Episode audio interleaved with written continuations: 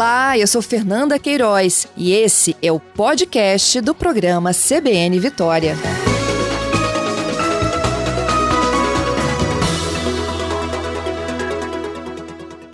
Volta e meia a gente fala né, sobre o consumo da energia e como que essa conta né, pesa no bolso de todo o consumidor. A gente está num momento mais tranquilo, condições mais favoráveis de geração de energia, sem custo adicional na conta de luz, isso já está valendo desde o último sábado, é a bandeira tarifária verde, mas volta e meia vocês nos perguntam como é que dá para você implementar né, energias mais limpas, renováveis, uh, e poder fazer a geração da sua própria energia e vender, inclusive, né, aquilo que é residual.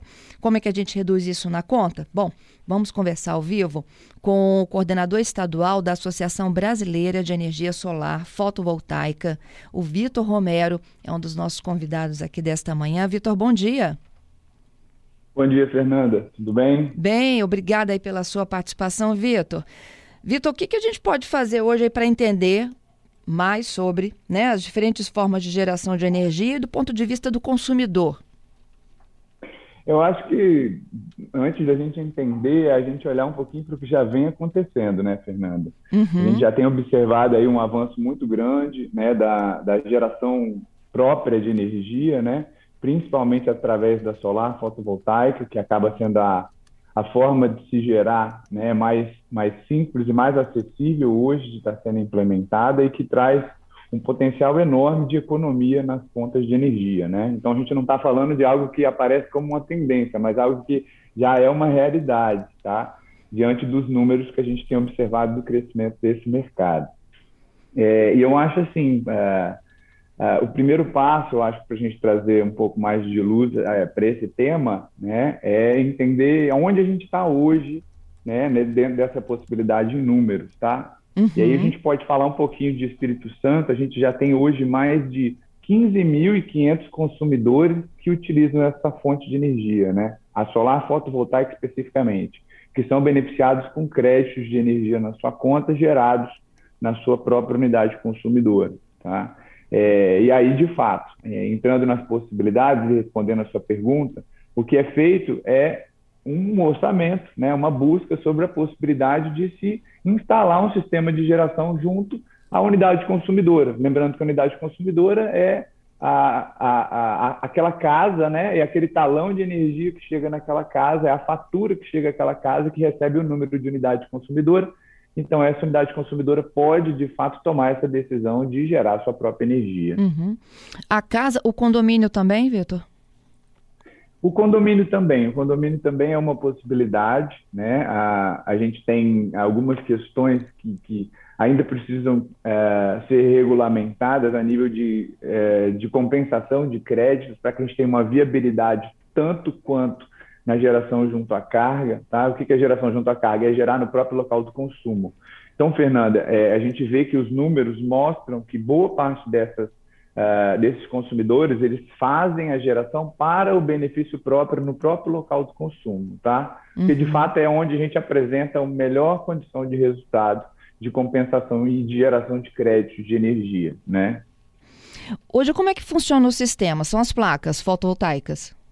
Exato. O sistema fotovoltaico é esse sistema que a gente vê uh, em cima dos telhados das casas, principalmente, né? Uh, e das empresas. A gente não pode desconsiderar que também é expressivo o número de eh, atividades empresariais, seja ela comercial ou industrial, que de fato tem condições e tem telhado, que estão tomando a decisão de gerar a própria energia, até para reduzir esse custo, tá?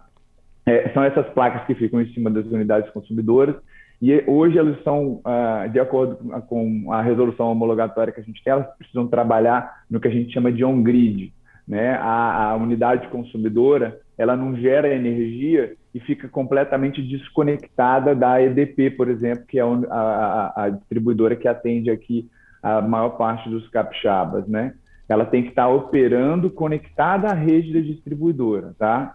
Então, nesse sentido, é, ela coloca um sistema lá, continua conectada, tá? e durante o momento em que o sistema está gerando, lembrando que o sistema fotovoltaico ele está associado à incidência de raios solares sobre o sistema para que ele passe a gerar energia elétrica, tá? Ele, ele gera energia somente durante o dia, tá? E estando conectado, à noite, ele utiliza energia da própria rede da distribuidora. Então é importante que se diga isso, tá, Fernanda? Porque as pessoas pensam, ah, eu estou gerando minha energia, então não pago mais conta de luz. Não, você tem, um, você tem que continuar conectado, até porque à noite seu sistema não vai gerar, tá? Se você precisa, então, estar tá utilizando rede, a energia da rede. E se você gerar mais durante o dia do que você precisa, você pode abater esse crédito para ser utilizado durante a noite. Eu tá? acho que é essa conta que a gente não sabe fazer ainda, Vitor. Como é que a gente utiliza é... daquilo que precisa e abate o que sobra?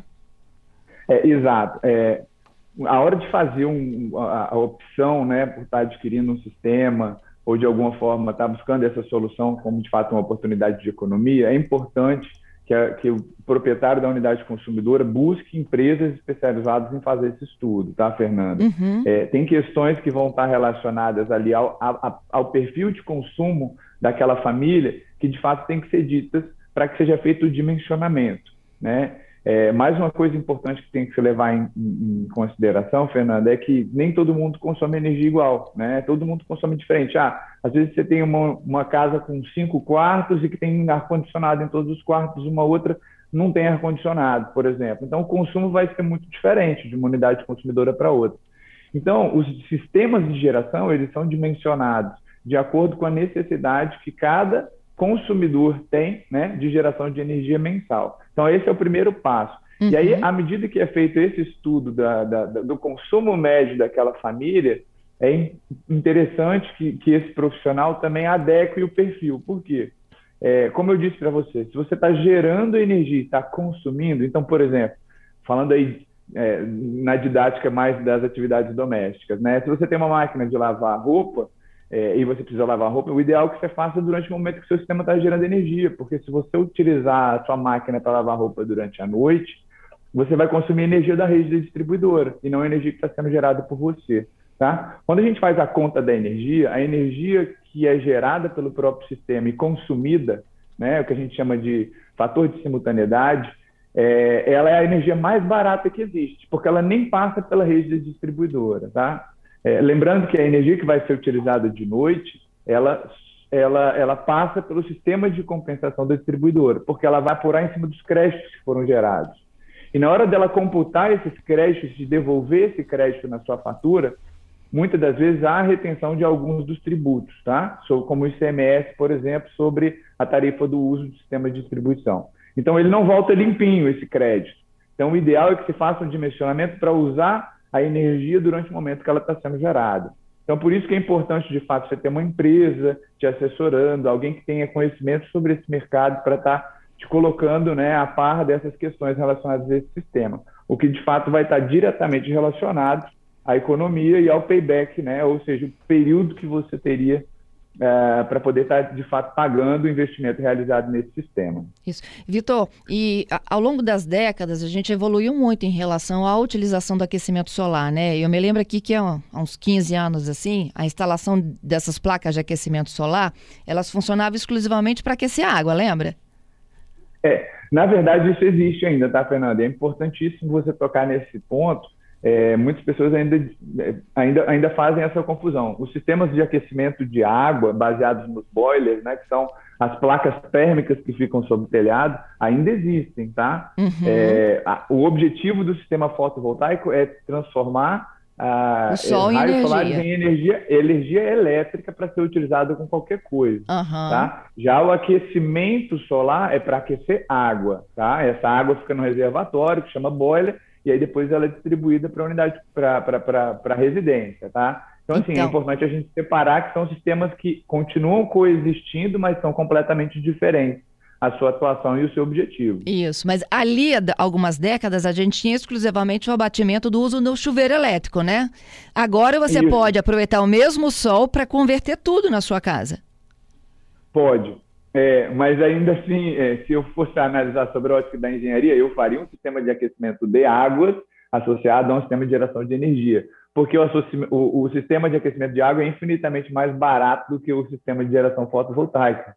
Então, assim, o ideal é quando se vai fazer o projeto de uma casa nova, por exemplo, já se pense nas duas. Eu acho que essa é a condição perfeita, tá, de economia. porque senão você vai gerar energia para aquecer através do chuveiro elétrico, talvez não faça tanto sentido economicamente, tá? Se você for botar na ponta do lápis. Uhum. Então eu não trabalharia, trabalharia de forma dissociada, eu teria os dois, se possível fosse, tá? Excelente. Mas como a pauta, a pauta que eu, é geração de energia elétrica, o que a gente vê hoje, tá? É, em números para o Espírito Santo, foi o quanto isso foi representativo, Fernanda, né? A, a gente teve aí, desde 2012, você está certo aí no seu diagnóstico dos últimos 10 anos, desde 2012 foram mais de 5.100 empregos diretos gerados na cadeia de solar fotovoltaica, aí estou falando só de geração de energia elétrica, foram mais de 880 milhões investidos na uh, pelo, pelo consumidor final na implantação desses sistemas e, de fato, isso trouxe uma arrecadação para os cofres públicos de mais de 240 milhões. Então, assim, é, tem geração de emprego e tem geração de renda associada à implantação desses sistemas, além da economia.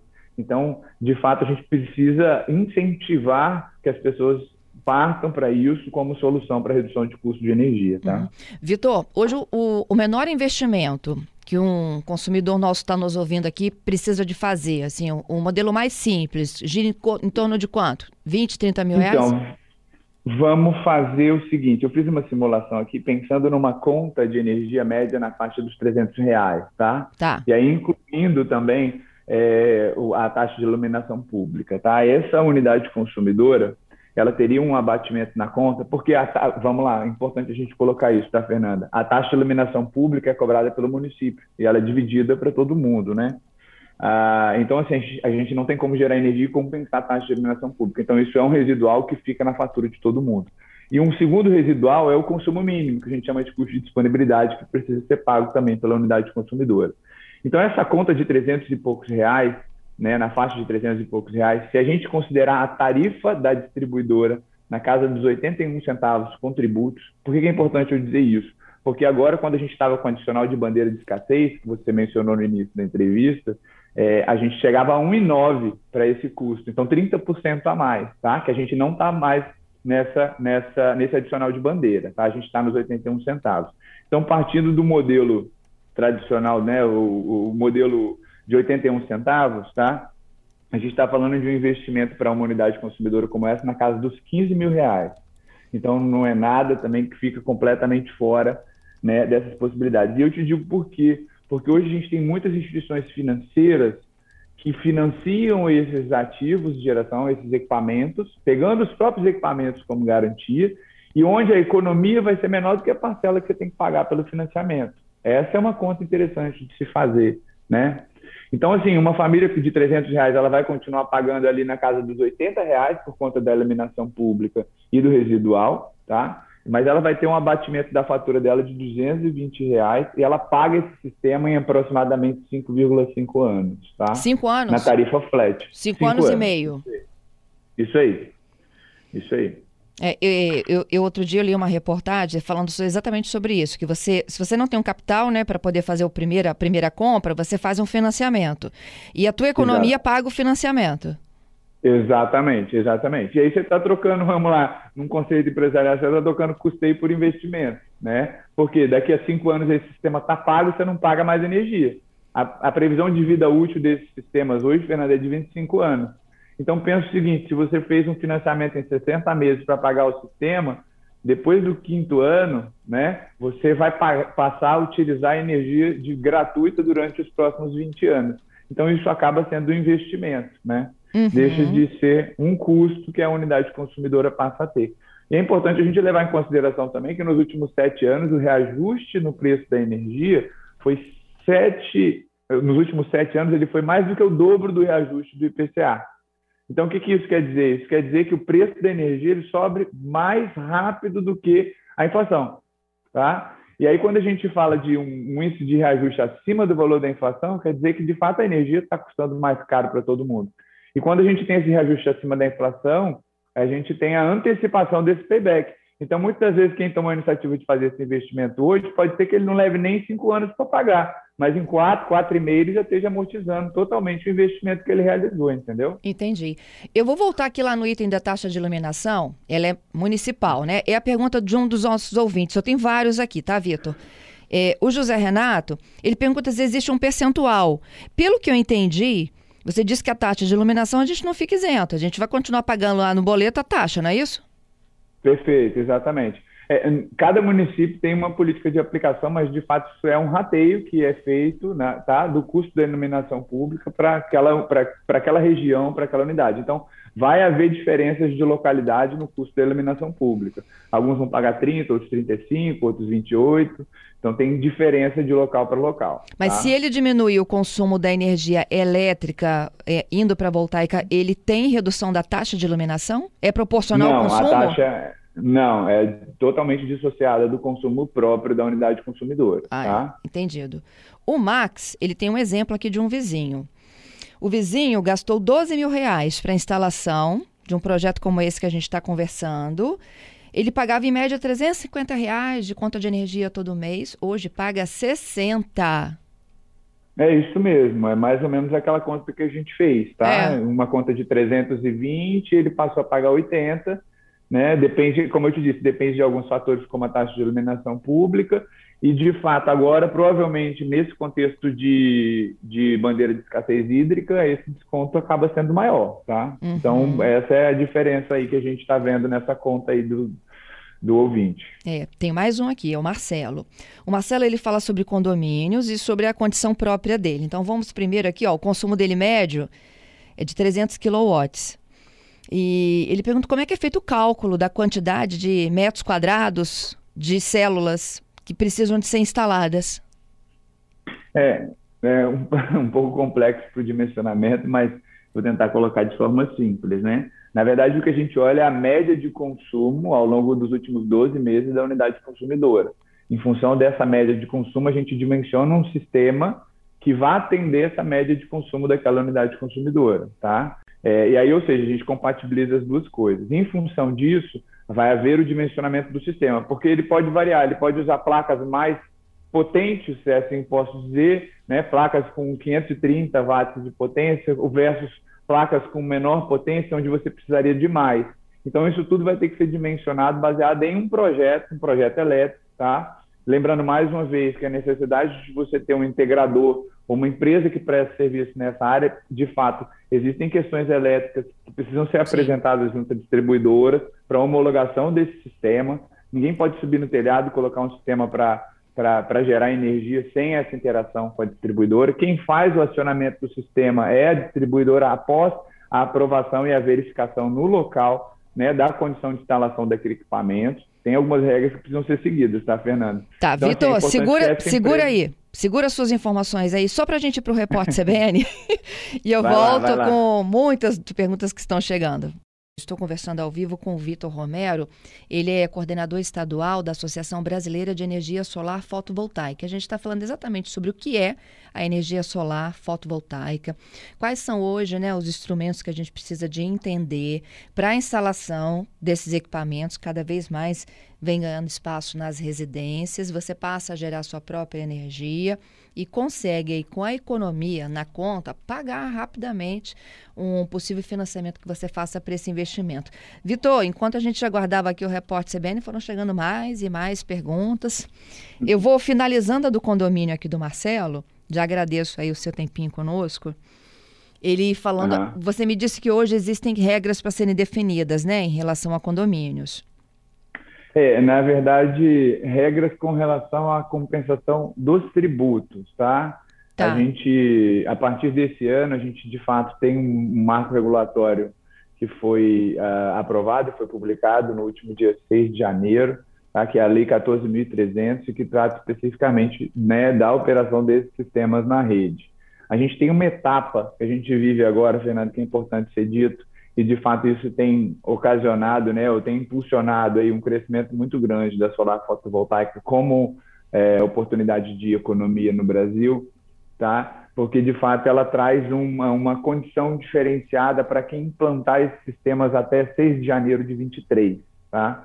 É, por quê? Porque ela criou um ano de estabilidade, né? E aí partindo do conceito de estabilidade que é, a aplicação da regra é a que a gente tem uh, definida hoje, ou seja, cada quilowatt-hora entregue na rede, ele gera um quilowatt-hora de crédito em compensação, tá? Então, uhum. Então, tudo que eu entreguei, eu resgato de volta a, a, título de crédito de geração de energia. E isso só vai valer até janeiro de, de 2023. E quem fizer isso até janeiro de 2023 tem estabilidade até 2045 dessa compensação integral, integral dos créditos. A partir de 23, né, de janeiro de 23, quem implantar os sistemas, ele vai ter uma, vamos chamar de perda, né, mas ele vai estar é, ancorado numa nova estrutura de cálculos que está sendo feita pela ANEL hoje, onde já se sabe que parte dessa compensação vai ser retida para fins de remuneração da distribuidora, o que a gente chama de tarifa FIO, tá? Então isso vai fazer com que a gente tenha uma eventual perda da, da, do potencial de economia, né? Porque um quilowatt-hora não vai mais entregar um quilowatt-hora de crédito, ele vai entregar 0, alguma coisa, né? uhum. né? 0,9. Essa conta está sendo feita agora, tá? Então é importante entender por que está havendo uma corrida muito grande para se implantar ao longo de 2022 esse sistema. É, e aí, não a despeito da questão da compensação integral, a gente tem a questão do tributo tudo que passa pelo que a gente chama de sistema de compensação, uma parte do tributo acaba sendo retido, tá? Porque vamos lá, se você consumiu na sua unidade consumidora uma energia simplesmente da rede, não, você não gerou nada, você só consumiu, lá no, se você pegar o seu talão de energia, você vai ter um custo por cada quilowatt-hora que você consumiu e adicionado sobre isso é cobrado então o tributo, o ICMS, tá? É, que é um imposto estadual, tá? e o PIS e o COFINS a, a título federal. O que acontece é que muitas das vezes, quando a gente entrega um quilowatt-hora de crédito para a distribuidora, quando a gente vai pegar esse quilowatt-hora de crédito de volta através do sistema de compensação, a gente não recupera essa parcela do tributo. Ele entende que aquilo ali foi um consumo que precisa ser faturado, tá? É, isso acontece aqui no Espírito Santo sobre uma parte do custo da, da, da tarifa de energia, e é por isso que muitas das vezes o condomínio ele acaba não tendo a mesma viabilidade da unidade consumidora. E aí eu te digo por quê? Porque se você tem um condomínio com várias unidades consumidoras e você tem uma única injeção de crédito para compensação dessas unidades consumidoras, toda a energia gerada acaba vindo através do sistema de compensação. Então ela vem sem compensar o tributo. Então a viabilidade acaba sendo um pouco menor nas condições de condomínio, tá? O que é diferente, Fernanda, a gente gerar para a área comum do condomínio junto à carga. Isso, é eu ia perguntar coisa. isso agora. Você pode abater a conta da energia comum. Comum, sim. Essa sim. Agora, se você for entregar para as unidades consumidoras, você vai vir através do sistema de compensação e você tem perda de tributo. Tá? tá. É, e aí isso mina um pouco dessa viabilidade, o que não inviabiliza, diminui e aumenta um pouquinho seu prazo de payback. Tá? Entendido. E então, é, para finalizar aqui o Marcelo, sobre a, a é, é, o Marcelo e o Gledson, são dois ouvintes que me perguntam a mesma coisa sobre eu moro no condomínio, eu posso utilizar o telhado do condomínio para instalar as minhas placas? É, aí eu, essa é uma seara que eu não sei dizer, porque de fato tem questões estatutárias com relação ao condomínio que precisam ser avaliadas, né? Mas eu desconheço qualquer projeto que tenha é, a área comum sendo utilizada para gerar especificamente para uma unidade consumidora do, do prédio, né? A não ser aquelas que de fato moram no último andar. Essa eu já vi, que são as coberturas. E aí quem mora na cobertura acaba fazendo a instalação de um sistema para ele próprio, né? É, mas a, usar a área comum para gerar para uma unidade consumidora eu desconheço, tá? É, ele usa até a palavra aqui loteamento, né? O, tel o teto, o telhado ia ficar todo loteado. Pois é, é como eu te disse, eu, eu, eu, eu desconheço, tá? Entendido. Bom, eu tenho outros dois aqui me perguntando também sobre a participação da EDP nesse processo. Vamos ouvir aqui, ó, o Arésio é o nosso ouvinte, ele manda uma mensagem de áudio para gente. Bom dia, Arésio de Vila Velha. Eu queria saber se a gente pode ter as placas é, é compradas da empresa, né? Sem precisar de passar pela Excelsa, pela EDP, né? A autorização dela ter a placa da gente, só para a gente não ter que produzir para a EDP. Isso é possível? E aí, Vitor? É, vou ver se eu entendi a pergunta dele. Ele disse ficar completamente isolado da rede distribuidora? Eu acho que ele não quer pergunta? compartilhar com a EDP, é, com a concessionária, né? Independentemente se é EDP ou não. Então, aí a gente tem duas, duas eu tenho duas sugestões para ele. A primeira é um acumulador de carga, né? ou seja, ele não precisaria interagir com a rede distribuidora. É, ou seja, ele, ele poderia ter um banco de baterias e acumular essa energia gerada para que ele utilizasse né, num outro momento em que ele precisasse. Então, um sistema que a gente já, são sistemas que já existem no mercado hoje e já são comercializados, sistemas com acumuladores de carga associado ao sistema de geração. Tá? A segunda é trabalhar completamente ilhado off-grid, né?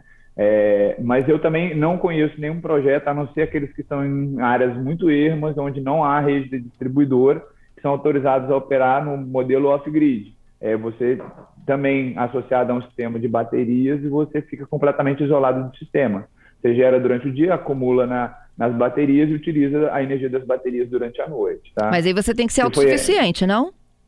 É, você virar autossuficiente. É por isso que a gente chama de sistema off-grid, tá? uhum. tá? fora da rede. Né? Então, assim, essa foi essa pergunta. É, é, é a sugestão que eu daria para ele é: se você investir no sistema de bateria, você não precisa puxar energia da rede nunca e nem injetar para ela, porque você vai injetar para acumular para você mesmo. Né? Uhum. O Renato pergunta se é verdade que se no próximo ano tem cobrança de taxa por parte da concessionária. É, a taxa que é entendida como taxa é aquela compensação desproporcional, né, que eu acabei de, de frisar com base no, no, na resolução normativa que a gente, na resolução normativa não, na lei que a gente tem hoje que é 14.300, tá? Uhum. Isso já está previsto na lei, essa etapa de transição que é, vai até 6 de janeiro. É, a partir do ano que vem a gente precisa ainda finalizar os cálculos que estão sendo feitos tanto com representantes da sociedade civil, quanto da própria Absolar, a ANEL, todo mundo está em discussão sobre qual vai ser, e os representantes da distribuidora, naturalmente, mas qual vai ser o percentual de compensação para cada crédito gerado. Tá? Entendido. Então, é porque, de fato, Fernanda, o mercado entende muito isso como uma cobrança, uma taxa, mas não é bem uma taxa, né? É a remuneração das distribuidoras, que por elas é defendida, que de fato é, a rede acaba sendo utilizada como uma bateria, né, análoga a um sistema de bateria, e ela acaba não sendo remunerada por isso, segundo os, os, é, os depoimentos e os né, discursos das próprias distribuidoras. Tá? Uhum. O, o Anderson me pergunta se dá para usar o mesmo CPF para duas residências distintas. Perfeito, com certeza. A gente chama de autoconsumo remoto. Você em lugares diferentes um também? Exato. Você gera o excedente em, por exemplo, você tem uma casa em Vitória e uma, uma casa de campo uma casa de praia. Você pode gerar o excedente para compensar é, esse, excedente de, é, esse excedente lá na fatura da outra unidade consumidora que esteja no seu CPF, tá? Então, eu, Vitor, sou proprietário aqui em Vitória de uma unidade consumidora e outra em Guarapari, por exemplo, eu posso utilizar o excedente gerado em Vitória para compensar em Guarapari. Isso pode, chamar autoconsumo remoto. Lembrando que, mais uma vez, a gente está passando pelo sistema de compensação, então uma parte dos tributos acaba retido. Não é a mesma conta que é feita para compensar junto à carga. Uhum. Finalizando, Vitor, é, você disse que à noite né, não tem a, a geração da, da energia, é claro, né, por conta da condição da noite. Existem períodos do ano também que a gente tem uma geração menor por conta da men de menor incidência solar? Sim, da mesma forma que existe um período do ano que se consome mais energia por diversos fatores, né? Como é, verão. exatamente, vai ligar mais o ar-condicionado. É, mas a questão da, da, da, da, sazonalidade dos sistemas tem a ver muito com o tamanho dos dias, né? A gente sofre muito menos do que países é, que estão países mais próximos da linha do Equador, né? E lugares que estão mais próximos da linha do Equador têm os dias muito mais homogêneos, né? Então é, é tempo de, de, de, dia, de claridade, é o que vai fazer com que o sistema gere mais ou gere menos, uhum. tá? É, e outra coisa que influencia bastante no potencial de geração dos sistemas é o índice de nebulosidade. Então, lugares onde chove mais, os sistemas geram menos energia, os lugares que chovem menos, tá? Apesar de estar de dia, quando a gente tem uma nuvem passando na frente do sol e sombreando a área de geração daquele sistema, naturalmente que esse sistema sofre bastante, né, uma queda é, significativa no seu potencial de geração naquele momento. Então, períodos chuvosos, o sistema gera menos, e naturalmente isso é acumulativo. Então, se você pega um mês muito chuvoso, seu sistema vai performar pior. Você pega um, um, um mês com dias longos e dias mais brilhantes, você vai ter um sistema performando melhor. Então, de fato, isso influencia né, nessa sazonalidade da geração do sistema também, Fernando. Tá certo. Vitor, adorei, viu, nossa conversa. Eu acho que a gente já ajudou um bocado aqui para os nossos ouvintes interessados.